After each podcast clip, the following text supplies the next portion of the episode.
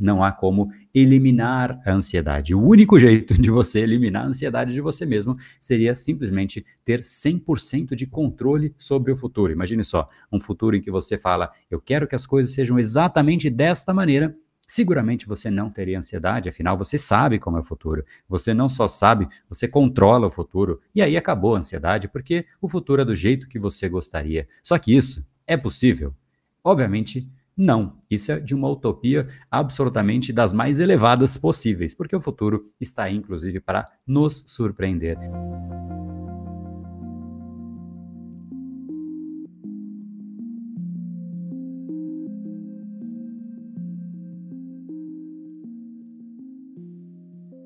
E seja muito bem-vindo ao Reprograme Seu Cérebrocast, o podcast que te ajuda a entender os seus padrões cerebrais e criar um caminho para eliminar. Padrões cerebrais são aqueles que a gente repete de forma inconsciente quando a gente percebe já estamos repetindo aquele mesmo padrão, procrastinando por aí, com preguiça, sem foco, sem conseguir ter energia, porque nós somos do jeito que somos. Esse podcast vai te ajudar, em primeiro lugar, a entender de onde vêm estes padrões e Muitas vezes você precisa basicamente entender e sim ter algumas técnicas para reverter padrões que você considera que são parte de você e, na verdade, eles são apenas uma construção então, dia a dia, a gente vai fortalecendo os padrões que a gente foi criando ao longo da nossa vida. E, obviamente, da mesma forma que nós fomos muito bons em criar alguns padrões, nós podemos sim revertê-los. E essa é a ideia, reprogramar esses padrões, é exatamente a missão do Brain Power. E hoje faremos isso com mais um padrão, inclusive um padrão cujo pedido foi muito forte para que a gente repetisse a conversa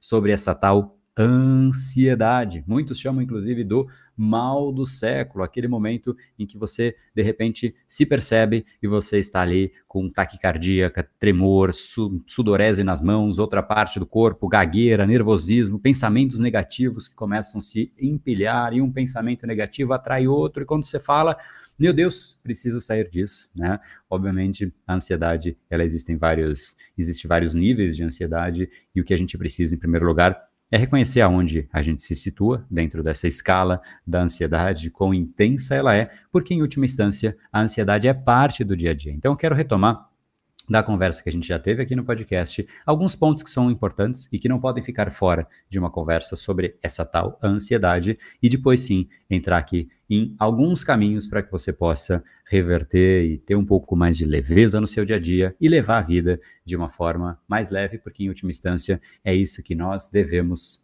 fazer. A vida está aí para a gente aproveitar, para a gente curtir. Não teremos uma segunda e não é por conta disso que a gente deve ficar ansioso, preocupado com o que está por vir, preocupado com o futuro em um nível de preocupação que mais prejudica o presente. E aquilo que prejudica o presente, em última instância, prejudica o futuro, porque o futuro ele é construído com base naquilo que você faz no seu presente. Então, vamos começar com alguns aspectos importantes dessa tal ansiedade. E, obviamente, o primeiro ponto é ela é parte do dia a dia, não há como eliminar a ansiedade. O único jeito de você eliminar a ansiedade de você mesmo seria simplesmente ter 100% de controle sobre o futuro. Imagine só, um futuro em que você fala, eu quero que as coisas sejam exatamente desta maneira, seguramente você não teria ansiedade, afinal você sabe como é o futuro. Você não só sabe, você controla o futuro. E aí acabou a ansiedade, porque o futuro é do jeito que você gostaria. Só que isso é possível?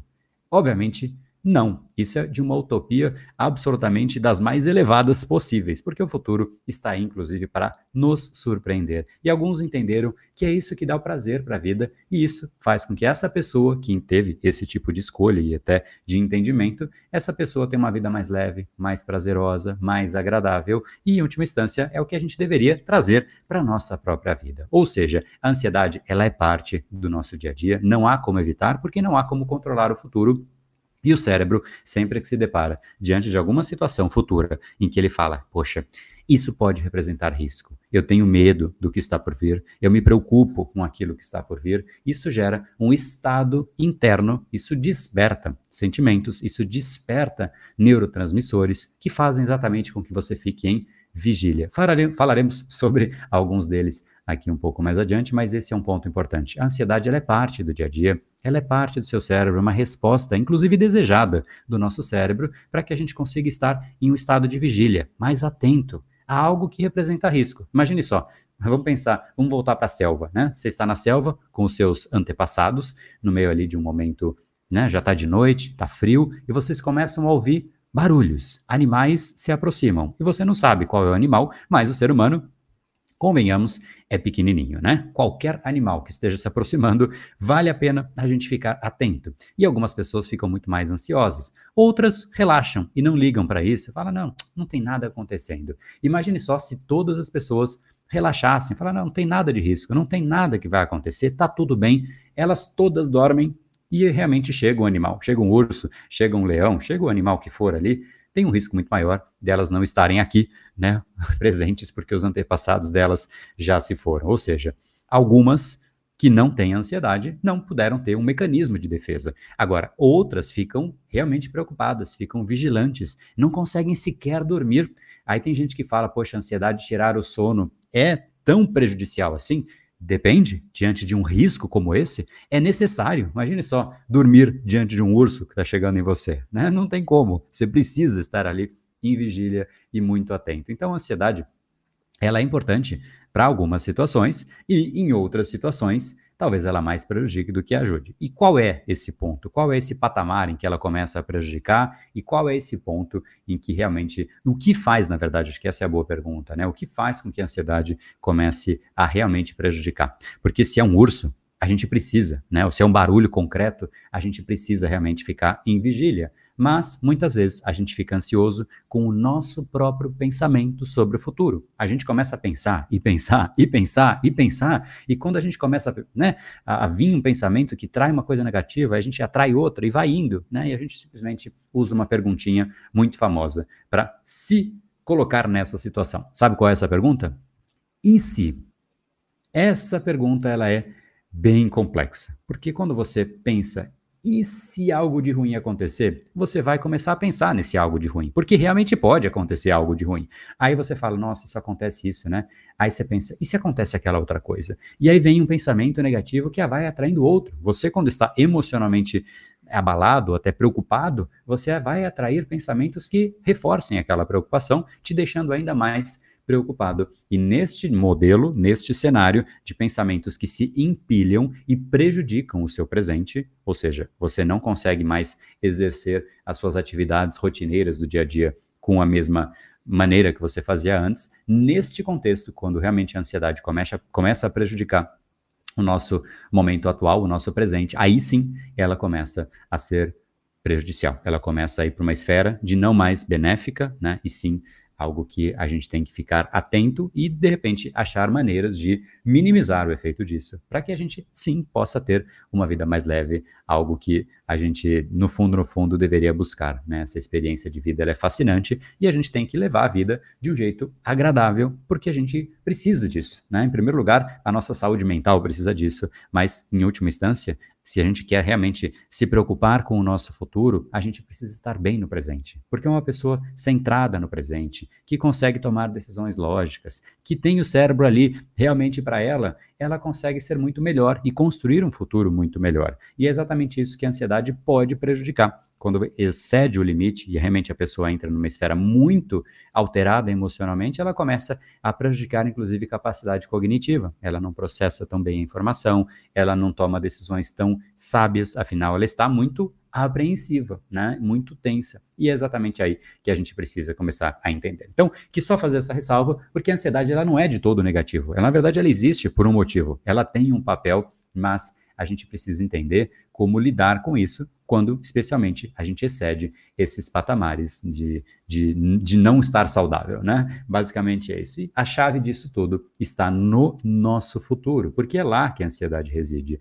Agora, o grande ponto é como podemos ressignificar os cenários futuros. É neste o grande jogo e é aqui que a gente de fato precisa agir, atuar, né? Aceitar que, em última instância, nós não temos verdadeiro controle sobre nenhuma situação e circunstância externa a nós mesmos, né? Muitas vezes nem controle de nós mesmos nós temos, muito menos controlar o ambiente externo. Já é né, difícil o controle próprio. Imagina só controlar o que o outro vai fazer, o que o outro vai dizer, né? O tempo, não dá para controlar Então a gente precisa, em última instância, e o quanto antes a gente fizer isso, melhor será. A gente precisa se libertar deste, vamos chamar de fardo, né? Essa, esse, essa expectativa de controle e usar essa energia que foi liberada pela ausência desta preocupação, inclusive eh, a gente vai falar um pouco sobre estoicismo, né? Tem várias vertentes sobre estoicismo e uma das, é, enfim, várias filosofias, várias, vários pensamentos diferentes sobre o estoicismo, mas algo que permeia o estoicismo como um todo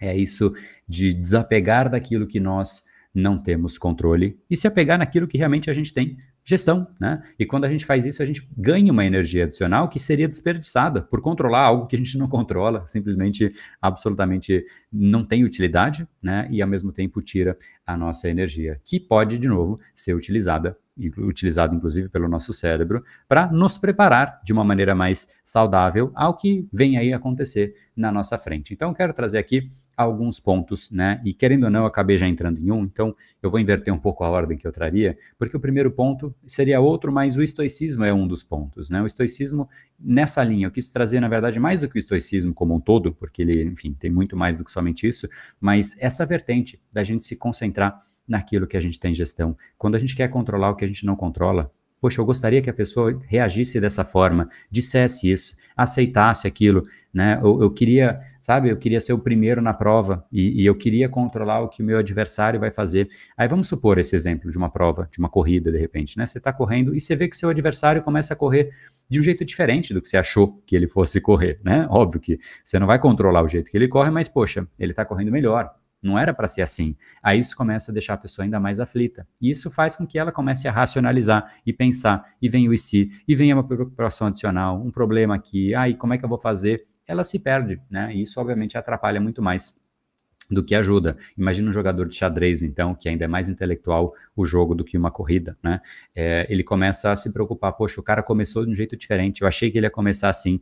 Ele perde o jogo, simplesmente acabou o jogo ali. Por quê? Porque ele está querendo controlar algo que não que não é controlável, né? Então, esse já é um primeiro ponto. Eu quero trazer aqui alguns aspectos e esse, de fato, é importante. Ficar presente para o que você tem controle e o que você não tem controle, deixa de lado. Não tem problema você não controlar o que você não tem controle. Saia dessa utopia e guarde a sua energia para aquilo que já é difícil. Aquilo que a gente já controla demanda energia, demanda atenção, demanda dedicação e você precisa de energia para tudo isso. Para fazer as coisas de uma forma constante, você tem que ter energia e energia essa seria absolutamente desperdiçada se você direcionar a sua atenção para aquilo que você não consegue gerenciar, né? Esse é um primeiro ponto. O segundo ponto é uma metáfora que eu até citei no outra vez que a gente falou sobre sobre a ansiedade, que é uma metáfora de um surfista, né? Um bom surfista é aquele que simplesmente vai para o mar, curte o mar do jeito que ele é, e não do jeito que ele gostaria que o mar fosse. Imagina só, o que é o, o, o, o ponto mais negativo para um surfista, né? Você fala, chama um surfista, que realmente é surfista raiz mesmo, aqueles que, sabe, que sabem surfar, que fazem isso há bastante tempo. Pensa em um raiz aí, se você tem algum amigo que é surfista ou você mesmo, imagina só o que aconteceria se alguém liga para esse surfista e fala: olha, acabou de abrir aqui um parque aquático que tem ondas, né? E as ondas são todas simétricas. A gente vai poder entrar na onda e sair só no fim, depois de um quilômetro de ondas absolutamente constantes, nada muda. Ele vai falar: você tá de sacanagem comigo, né? O que, que é isso, cara? Isso não é surfar. Isso aí nem, nem sei que nome dá, mas isso aí não tem graça. Qual é a graça disso? Né? Ele quer exatamente uma onda imprevisível. Ele quer uma onda que seja às vezes uma pequena, às vezes uma grande, e aí ele acerta a grande, ele entra, consegue entrar na onda e pegar a onda, e de repente ela estoura, e ele consegue, sabe? Poxa, ele consegue reagir de um jeito que ele se orgulha, mesmo não tendo controlado a onda. Na verdade, é assim, porque ele não controlou que ele se orgulha. É exatamente isso que traz o prazer de surfar. Se fosse totalmente previsível, não teria graça não teria graça. Parece que teria, né, numa primeira instância. Mas aquela pessoa que realmente quer aquilo, que quer aquilo de um jeito mais raiz mesmo, ela não quer uma coisa assim. Não tem graça, né? É como se você ficar simplesmente, constantemente, todos os dias jogando um jogo que você já sabe como é que faz para passar aquela fase e você continua jogando no modo easy, sempre daquele mesmo jeito. Vai chegar um dia que você vai falar, cara, na boa, eu tô de saco cheio desse jogo. Eu não aguento mais ver esse jogo na minha frente. É isso que muita gente quer fazer na própria vida A pessoa que curte a vida não quer que a vida seja sempre igual, constante, do mesmo jeito, idêntico todos os dias, porque isso cedo ou tarde vai cansar.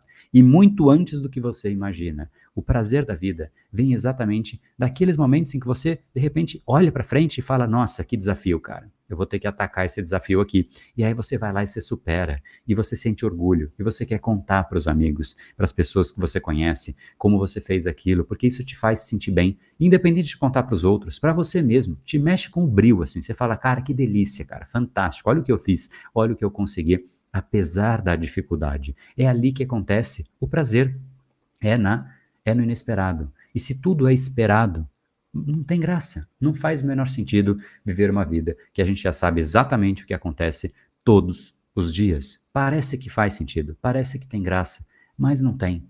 A graça vem do inesperado e de como a gente reage frente ao inesperado. Então, o aprendizado está exatamente nisso. E esse é o segundo ponto que eu queria trazer é realmente trazer e tratar a vida como se a gente fosse um surfista, dizendo assim: mar, manda aí, vem em mim, mais uma onda, traz aí uma onda, traz aquela mais desafiadora que eu quero essa, traz agora, vai, e fica torcendo para aquelas coisas realmente acontecerem e realmente superar, porque quando você supera, que vem o prazer. O ponto é esse desejo e essa utopia de controlar o futuro é realmente uma utopia. Não há como e não faz sentido você querer controlar o futuro. Visto que não há como controlar o futuro, sofrer com o futuro quando ele chega no presente também não é algo que faz muito sentido. Se sempre vai o futuro, se o futuro, esperamos nós, né, continue acontecendo isso, o futuro continue virando presente, ou seja, estamos vivos ainda, né? Enquanto o futuro vai se tornando presente, a gente vai permanecendo na vida, né? Quando o futuro deixar de estar presente em algum momento, é porque a vida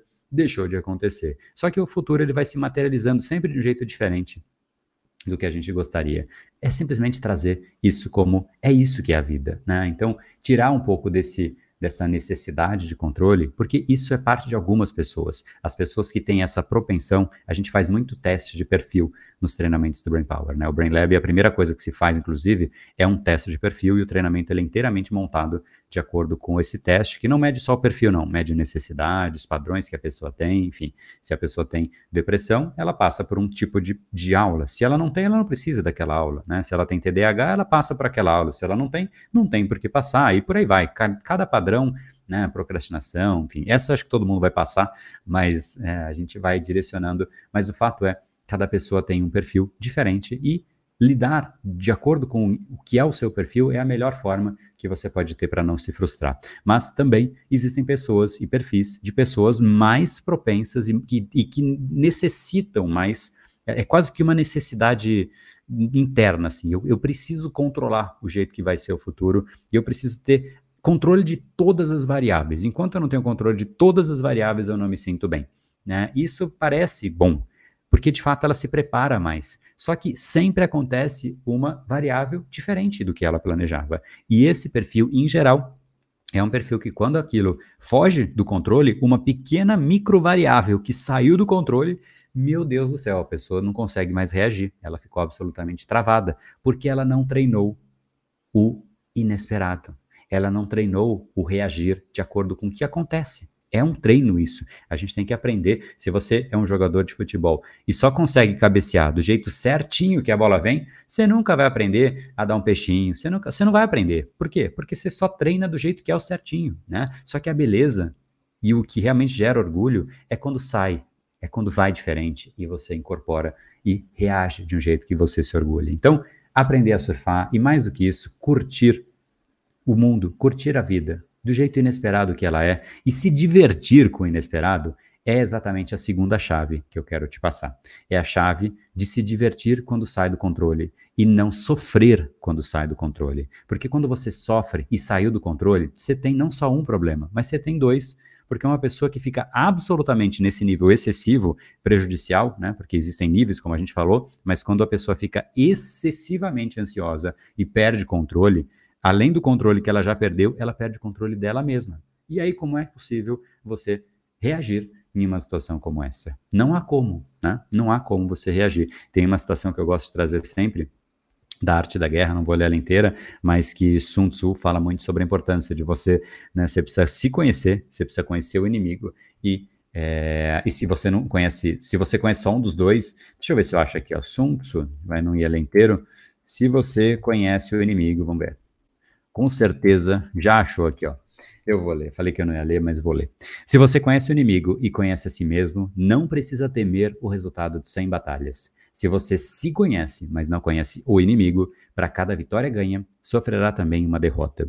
Se você não se conhece e nem o inimigo, você perderá todas as batalhas. Sun Tzu, né, do livro A Arte da Guerra. E no fundo, no fundo é isso, né? Quando a pessoa perde o controle do mundo e perde o controle dela, porque ela perdeu o controle do mundo, que controle que ficou? Absolutamente nenhum, né? Então, levar a vida de um jeito mais leve, né, é exatamente o que faz com que a gente consiga ter este segundo controle, né? O controle de nós mesmos diante de um momento inesperado, diante de algo que fugiu daquilo que, enfim, né? era, era o que a gente tinha desenhado, né? Porque não vai, o mundo não vai seguir o nosso desenho, infelizmente ou felizmente. Eu considero felizmente. Tem gente que vai dizer, não, infelizmente, eu queria que fosse sempre do jeito que eu desenhei fica aí como escolha, né, como mindset. O nome técnico disso é mindset, né? É a escolha e é a regra de mundo, é a, é a forma, é o mapa de mundo que o indivíduo tem em relação àquilo que vai acontecendo, tá bom? Então, esse, já falei de dois pontos, né? E a terceira chave é sobre uma escolha, porque no fundo, no fundo, a ansiedade reside no futuro, né? É, é lá que ela tá, é no futuro, né? É quando o futuro gera preocupação excessiva, incômodo, medo ou qualquer coisa que seja. E a gente, naturalmente, como qualquer indivíduo, diante de algo que é importante, a gente fica pensando a respeito daquilo. Poxa, esse evento é importante, essa entrevista para mim é importante, esse encontro é importante, qualquer coisa que seja, né? A gente fica pensando a respeito daquilo. Só que a gente pensa as coisas ruins, né? cara, se der errado, vai ser um inferno, porque aí eu não vou conseguir mais isso, eu vou continuar desempregado. Se der errado, poxa, tudo que eu fiz para conseguir sair com essa menina, e agora, nossa, se eu fizer errado, eu não vou me perdoar nunca mais e tal. Enfim, a gente antecipa. Só que tem muita gente que é tão maldosa com ela mesma que ela só antecipa as coisas ruins. Poxa, mas já que você vai antecipar, tudo bem antecipar, mas antecipa as coisas boas também, né? Faz ali uma, uma para ter uma margem de manobra, né? Um contrabalanço, um contrapeso né? Poxa, antecipa, eu gostaria que fosse assim, queria, imagina só que fantástico seria se ela dissesse sim para mim, imagina que fantástico seria na entrevista isso, enfim, imagina, tudo bem, visualizar inclusive é fantástico e é uma das ferramentas da alta performance, visualizar, mas visualizar a coisa certa, né? A gente visualiza muito a coisa errada. Isso gera um pensamento, que gera outro pensamento, que gera outro pensamento, e quando a pessoa vê, ela está absolutamente imersa em pensamentos e ela não consegue mais sair dessa dinâmica. Então, já que a gente visualiza, resumo da ópera, visualize as coisas boas. Né? Não tem problema visualizar um pouquinho. Não, e se acontece aquilo? É importante para mapear o cenário. Poxa, se der errado, é assim que eu vou reagir. Tudo bem, mas não faça só isso, tá? Esse processo de visualizar, ele é absolutamente é, essencial para que a gente consiga ter uma melhor basicamente o grande ponto da visualização, até não ia entrar muito nisso, mas é quando você basicamente mostra para o seu cérebro algo que pode acontecer. E mesmo que em forma visualizada, imaginária, o cérebro já aprendeu aquilo. Né? O cérebro não sabe a diferença do que é o real para o imaginário. Ele recebe estímulos. E esse estímulo, criado através de um pensamento, que foi criado através de uma visualização, ele está lá já dentro de você. E aí, quando aquilo acontecer na vida real, ele já sabe aquilo, já sabe uma conduta. Né? Então, inclusive, esse processo de visualização é importante em tratamento. Na neuropsicologia, é uma das formas de inclusive curar fobia, né? Porque se você imagina só, se a pessoa tem medo de aranha, por exemplo, né? E você coloca uma aranha real na frente da pessoa, será que isso ajuda a diminuir o trauma ou aumenta? Né? Claramente aumenta. E uma das formas de você é, fazer o cérebro ter um contato com aquilo, mas de uma forma um pouco mais leve, é a visualização. Né? Então, esse de fato, óbvio que usado de uma forma estratégica, e eu não, eu não expliquei como deve ser usado, mas a visualização tem esse papel, inclusive para é, para coisas negativas e, e, é tem uso terapêutico também, mas no seu dia a dia você pode usar. E para visualizar de coisas positivas, você não precisa tomar cuidado. É visualizar realmente aquilo do jeito que você gostaria, porque pouco a pouco né, você vai começando a criar um, um contrapeso para essa dinâmica. Mas, resumo da ópera, a ansiedade ela é parte do dia a dia. A gente vai ter que aprender a lidar com ela, porque sempre o futuro acontecerá de um jeito diferente daquele que a gente desenhou. Não porque o futuro é injusto, porque o mundo é injusto, porque é assim. A gente simplesmente tem que aprender a lidar melhor com as nossas reações frente ao mundo e não querer que o mundo seja do jeito que a gente gostaria. É sempre sobre se autoconhecer e sobre crescer, porque isso é maturidade, é aprender como você reage e a cada vez que você melhora a forma como você reage frente a algo, você vai se tornando uma pessoa mais madura, mais madura. No vídeo no YouTube dessa semana, inclusive, sobre o mesmo assunto, eu trouxe um exemplo de, do mundo corporativo, né? Engraçado, porque todo mundo que passou pelo mundo corporativo ou está no mundo corporativo, talvez consiga perceber o que eu vou dizer agora, mas pessoa quando ela entra e é uma estagiária, né, é uma pessoa que entrou no estágio, no, no, no, enfim, a primeira coisa que ela vê é que, cara, quanta informação, né, eu preciso cuidar disso, daquilo, e o estagiário se preocupa demais com tudo, né? Os comprometidos, obviamente, né? Mas não vou entrar nesse parênteses aí. Tem gente que não está preocupada com nada na vida. Mas tirando essas pessoas de lado, os que estão comprometidos, o estagiário ele é absolutamente, ele fica tenso com tudo, né? Coisas que às vezes não fazem o menor sentido. Você fala, putz, cara, mas isso aqui não importa, né? Não, mas importa porque isso, se acontece aquilo. Ele simplesmente ainda não é maduro para discernir aquilo que realmente é crítico e aquilo que não precisa ter preocupação. Só que aí, conforme a pessoa vai crescendo no mundo corporativo, ela vai se tornando assistente, gerente, diretor, enfim. E aí ela vai crescendo e vai falando, poxa, isso daqui, cara, tudo bem, não tem problema que não deu certo. Isso é o de menos, vamos focar nisso, né? E aí a pessoa vai se tornando mais madura, mais madura, mais madura, e é muito notória a diferença de resposta de um diretor frente a um problema de, e de um estagiário frente ao problema. É óbvio que existem exceções, né? Tem diretores aí que, pai amado, que de maturidade eles têm, eles passaram longe na fila da maturidade. Também tenho certeza que você conhece algum. Mas estou falando em geral. As pessoas vão se tornando mais maduras por conta de processo de aprendizado, de perceber o que realmente importa e de focar naquilo que importa. É assim que a gente cresce. Quem cresceu, cresceu porque focou naquilo que importa. E se você quer crescer na sua própria vida, em qualquer área que seja, pessoal, profissional, aprendizado, seu corpo, saúde, foque naquilo que importa. Em última instância, a gente não controla tudo na vida se a gente tem uma doença, é agir naquilo que a gente tem controle, para melhorar outra parte. E se você tem um problema no, no, trabalho e focar só naquele problema, você não tem outras partes. Se você, inclusive esse é um dos grandes pontos, né? Se a gente, é, isso em, um ponto de vista mais de talento, de pessoa mesmo, se a gente é, focar naquilo que a gente é ruim, você fala, cara, eu sou muito bom em matemática, o que é que seja, e você só foca no resto, porque em matemática você é bom, na melhor das hipóteses, você se credencia a ser a média das pessoas. Na escola é isso que acontece, não é? Aqueles que são muito bons em matemática, eles estão estudando matemática ou estudando todo o resto para poder passar na prova? Esse é, inclusive, a minha maior crítica em relação ao sistema tradicional de educação. A pessoa, se ela é muito boa em alguma coisa, não é nisso que ela vai estudar. Poxa, mas não é o que de fato? Imagina só, não, o Cristiano Ronaldo é bom em futebol. Não, vai jogar basquete agora, Cristiano Ronaldo, porque nisso aí você já é bom, cara. Vai treinar basquete. Cara, a gente não teria nem o Cristiano Ronaldo, nem Neymar, nem Pelé, enfim, só no futebol, não vou entrar é, em, em, em, nomes aí, mas em qualquer área, né, no empreendedorismo, não teria ninguém, não teria absolutamente ninguém se a pessoa foca só naquilo que ela não é boa para compensar né, e ficar mais ou menos na média, a gente não teria grandes nomes, grandes gênios, e muitas vezes é isso que a gente vai fazendo no nosso dia a dia, né? Pessoas focando nas coisas erradas. Você precisa focar nas coisas certas, naquilo que você tem controle. E se você implementar aquilo que a gente falou aqui no nosso bate-papo de hoje, você aumenta a, a sua chance de ter mais controle da sua vida. Não porque você controla o mundo, mas porque você foca naquilo que você realmente tem gestão, que é você mesmo, que é para onde vai a sua atenção, que é como você lida quando você se depara com um futuro que você não controla.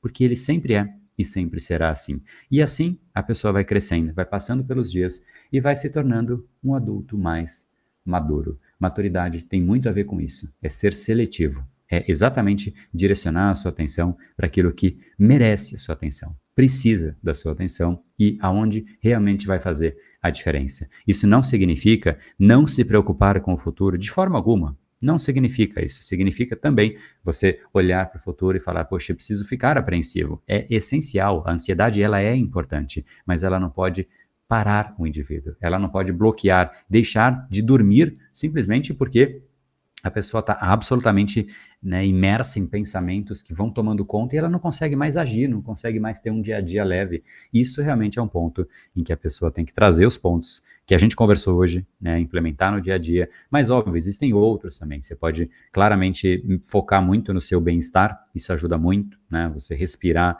a respiração é algo que ajuda e ajuda demais quando você se percebe ali totalmente aflito, nossa, tô ansioso, né? Provavelmente você vai estar respirando muito pouco, aquelas respirações curtinhas, sabe, de tensão. Para, quebra esse padrão, respira profundamente. Inclusive, te proponho a fazer isso agora. Não sei quando foi a última vez que você fez, mas vamos lá, ó.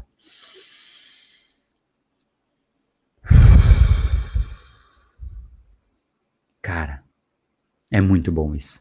Faz de novo, puxando o ar agora, vamos lá, puxa. Prende.